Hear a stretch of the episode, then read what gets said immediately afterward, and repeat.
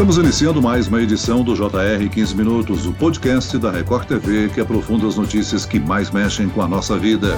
A pandemia do coronavírus trouxe desafios para adultos e crianças. E para um grupo em especial, as atividades dentro de casa ficaram ainda mais complicadas. Estamos falando das pessoas que têm TDAH, transtorno de déficit de atenção e hiperatividade. É uma condição clínica que atinge de 3 a 5% da população mundial. Durante a quarentena, muitos pais descobriram que os filhos têm o um problema ou tiveram que se adaptar para ajudar essas crianças. O que fazer para lidar melhor com essa situação? Eu converso agora com a psicóloga e pedagoga Elizabeth Monteiro. Seja muito bem-vinda, doutora. Obrigada, Celso. Olá a todos. E quem nos acompanha nessa entrevista é a repórter da Record TV, Thaís Furlan. Olá, Thaís.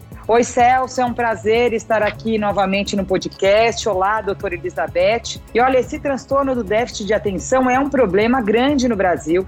Segundo a Organização Mundial da Saúde, ele atinge mais ou menos 2 milhões de pessoas. Então eu vou começar perguntando: o que é o TDAH e quais que são as características mais marcantes, doutora? Eu gostaria, antes de mais nada, de deixar claro, antes de definir o TDAH, de deixar claro que não se diagnostica uma criança com TDAH antes dos sete anos. Eu acho muito importante falar isso para as mães não começarem a ficar preocupadas e rotular os filhos. O que, que é o TDAH? T de transtorno. TDA, transtorno de déficit de atenção, tá? Então, existe o transtorno de déficit de atenção, que a criança não consegue manter a atenção concentrada por longos períodos. E existe o transtorno de déficit de atenção com hiperatividade, que é o TDAH, que é aquela criança que, além de não conseguir manter a atenção prolongada por muito tempo, ela é agitada, ela é ativa, ela não para. E esse tipo de criança é aquela que costuma incomodar mais. O TDAH, tanto TDA como TDAH, eles são uma condição neurológica, tá? Tem a ver com funcionamento do cérebro, dos neurônios. Então, é uma criança que exige atenção e tratamento. Agora, muito importante, se rotula toda criança agitada, toda criança desatenta de TDAH, esse diagnóstico é muito difícil de ser feito. Diga. Qual que é a característica mais marcante um então, pai percebeu o sinal de alerta, eu preciso levar minha, meu filho para um especialista fazer uma análise? Porque as crianças naturalmente são ativas, são têm ativas. energia, são distraídas, são criativas. É. Então, para a gente entender que diferença faz entre levar Exato. ou não para um especialista.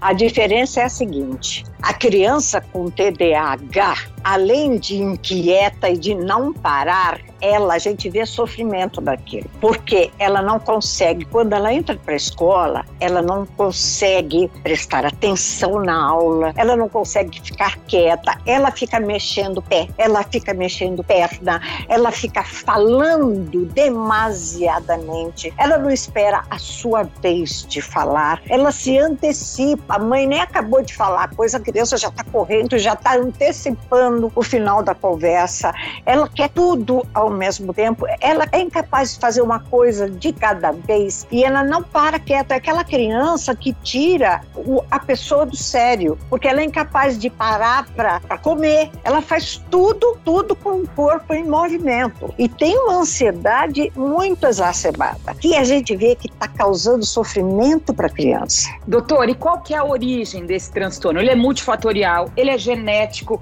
ele tem a ver com algum atraso ali na maturação do cérebro cérebro? O que, que a gente já sabe sobre esse transtorno? A gente sabe que ele tem um traço de hereditariedade. Ele costuma ser hereditário. É um mau funcionamento na área frontal do cérebro, responsável pela aprendizagem, pela capacidade de planejamento, pela capacidade de atenção, de concentração contínua. E, por outro lado, tem momentos que a criança tem tanto foco, consegue prestar tanta atenção nas coisas que ela gosta, como se fosse um raio laser. Então, também tem isso. Tem momentos, quando se trata de algo que desperta o interesse dela, ela presta uma atenção incrível. Então, isso confunde os pais. De um modo geral, é assim. Agora, doutora, a senhora falou que o comportamento agitado das crianças e a dificuldade de concentração causam sofrimento na criança, né? Sim, porque assim, ela é aquela criança que acaba sendo rotulada como teimosa, agitada, vive no mundo da lua,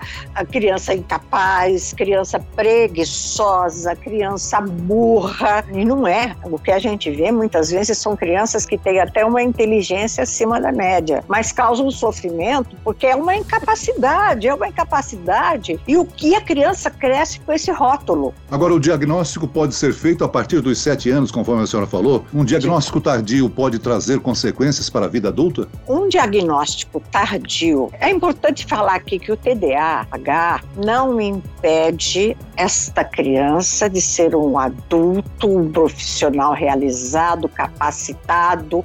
Não impede, não é um impedimento. O que torna a vida, a vida do TDAH é mais difícil, porque ele esquece chave, ele perde material, ele perde celular.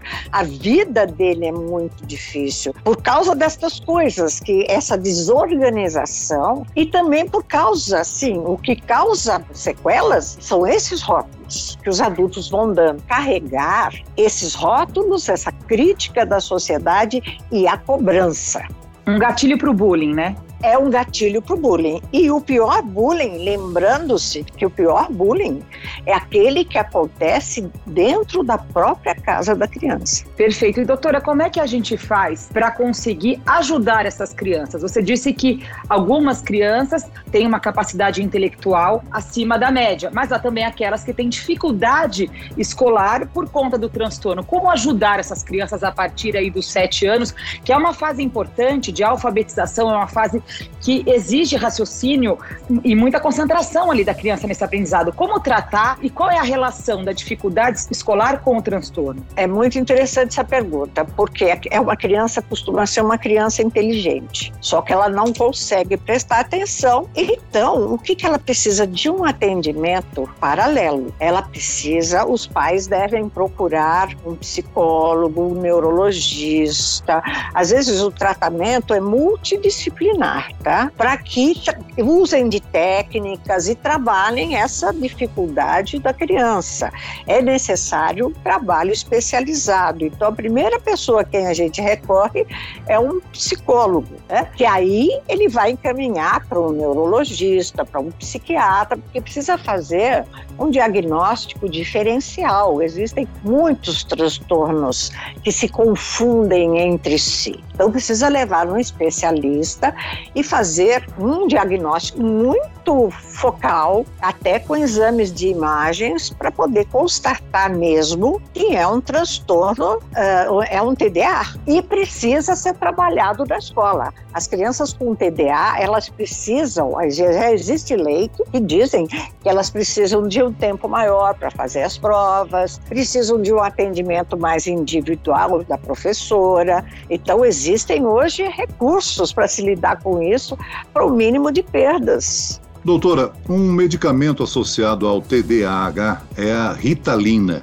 nome popular para metilfenidato. Segundo o Instituto de Defesa do Usuário de Medicamentos, o Brasil é o segundo maior consumidor de Ritalina no mundo depois dos Estados Unidos. Todas as crianças que têm o diagnóstico de TDAH precisam tomar remédios? Celso, é muito importante isso, né? Hoje, aqui o que eu vejo aqui no Brasil é que vai se rotulando criança tem TDA, TDA, com quatro anos de idade vai se receitando, ah, Ritalina, Ritalina. Ritalina é muito efetiva, sim, mas não pode ser receitada de uma forma aleatória. É preciso buscar bons profissionais capacitados, especializados, para poderem dar um bom diagnóstico, um diagnóstico assertivo. E a Ritalina realmente ajuda muito, mas assim, existem tratamentos também psicológicos, psicoterapêuticos, neurológicos que devem ser associados. Eu não condeno a Ritalina, eu condeno essa forma de diagnosticar,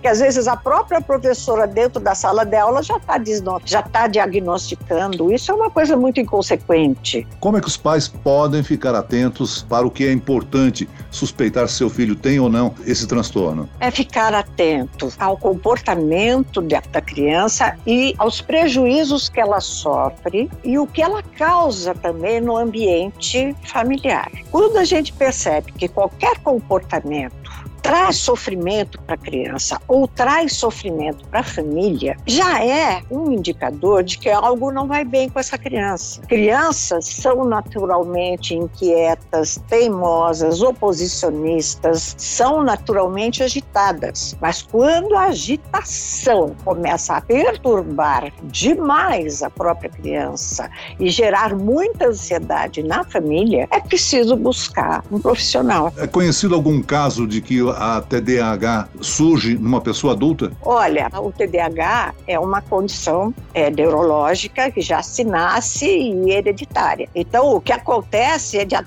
da pessoa perceber da vida adulta com as informações que ela tem, que, e aí ela constata, puxa, eu tenho isso, né? Então, quantos adultos hoje descobrem que aqueles males que tanto sofreram, hoje tem nome, é TDA, TDAH. Então, hoje tem muitos adultos em tratamento. Isso é interessante e muitos adultos medicados, porque aí a medicação, a gente já é adulta, já tem comportamentos aprendidos, enraizados, então é preciso muitas vezes usar a própria medicação. Perfeito, doutora. E vamos falar um pouquinho agora da pandemia, né? Se já é um desafio para qualquer pai ou mãe deixar uma criança na frente do computador, imagina para aquela criança que tem o transtorno. Tem alguma fórmula, alguma dica? Eu sou mãe de gêmeas idênticas. Eu tenho um problema com uma que não fica, que ela tem alguns sinais de hiperatividade, e a outra vai tranquilamente na mesma sala, no mesmo ambiente. Ou seja, qual é a dica para o pai e a mãe não enlouquecer né, nessa fase, é, é. principalmente é. para conseguir ajudar essa criança, para que ela não tenha uma queda no rendimento que entra agora num segundo ano praticamente online? É, é verdade a gente tem que ver que os filhos são diferentes, né? E assim como os filhos são diferentes, nós temos de ser um pai e uma mãe diferente para cada filho. Tem aquele filho que vai precisar de uma de uma flexibilidade, porque ele é mais delicado, tem mais dificuldades, e tem aquele outro filho que você tem que ser um pouco mais rígido, rígido, mais firme. Então você não pode ser a mesma mãe para as duas, principalmente você que tem gêmeos, né? Iguaizinhas. então, é, aquela, a, as crianças com TDAH estão sofrendo muito, sim, com essas aulas online. Então, todas as crianças estão sofrendo, tá? Mas as com TDAH sofrem mais, porque elas naturalmente elas não conseguem ficar quietas nem para comer, nem para assistir um, o seu desenho predileto, quanto mais para assistir uma aula online. Então a gente precisa, eu penso assim, eles precisam ter aulas separados. Né? No caso de você que tem gêmeo, cada um num canto. Já atendi casos assim. Você, eu vou ficar com você na sua aula, depois eu vou ficar com você. A gente, mãe, precisa se, se separar um pouquinho. E, de repente, aquela que vai bem, você precisa deixar que ela vá sozinha e dar mais atenção ao com TDA.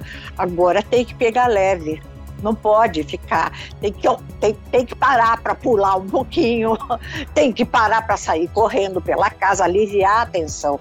A gente fala muito pro TDA, fica quieto, fica quieto, fica quieto, mas o que ele precisa é colocar essa tensão para fora. O que precisa é colocar essa tensão para fora. Porque se você colocar essa criança numa camisa de força, vai causar muitos prejuízos a, a esfera emocional, cognitiva, Né? As outras esferas do desenvolvimento dela, inclusive motora, porque a criança só aprende através do movimento. Então, a aula online ela é muito passiva. Isso é um mal para todas as crianças. O esporte ajuda? Ajuda. Desde que o esporte é, não se transforme num compromisso, numa forma de pressão. Doutora, a senhora recomendou aí que os professores tenham um papel importante né, no auxílio às crianças com esse transtorno. As crianças, em termos de aulas presenciais, têm que ter um tratamento diferenciado, especial? As crianças com TDAH têm que ter um tratamento diferencial, sim. Um atendimento, elas têm que, como eu já disse anteriormente, ter tempo para fazer a prova, ter mais tempo para entregar os trabalhos de, de, classe, elas têm que ter a presença mais próxima do, do professor para prender a atenção, para o controle da atenção.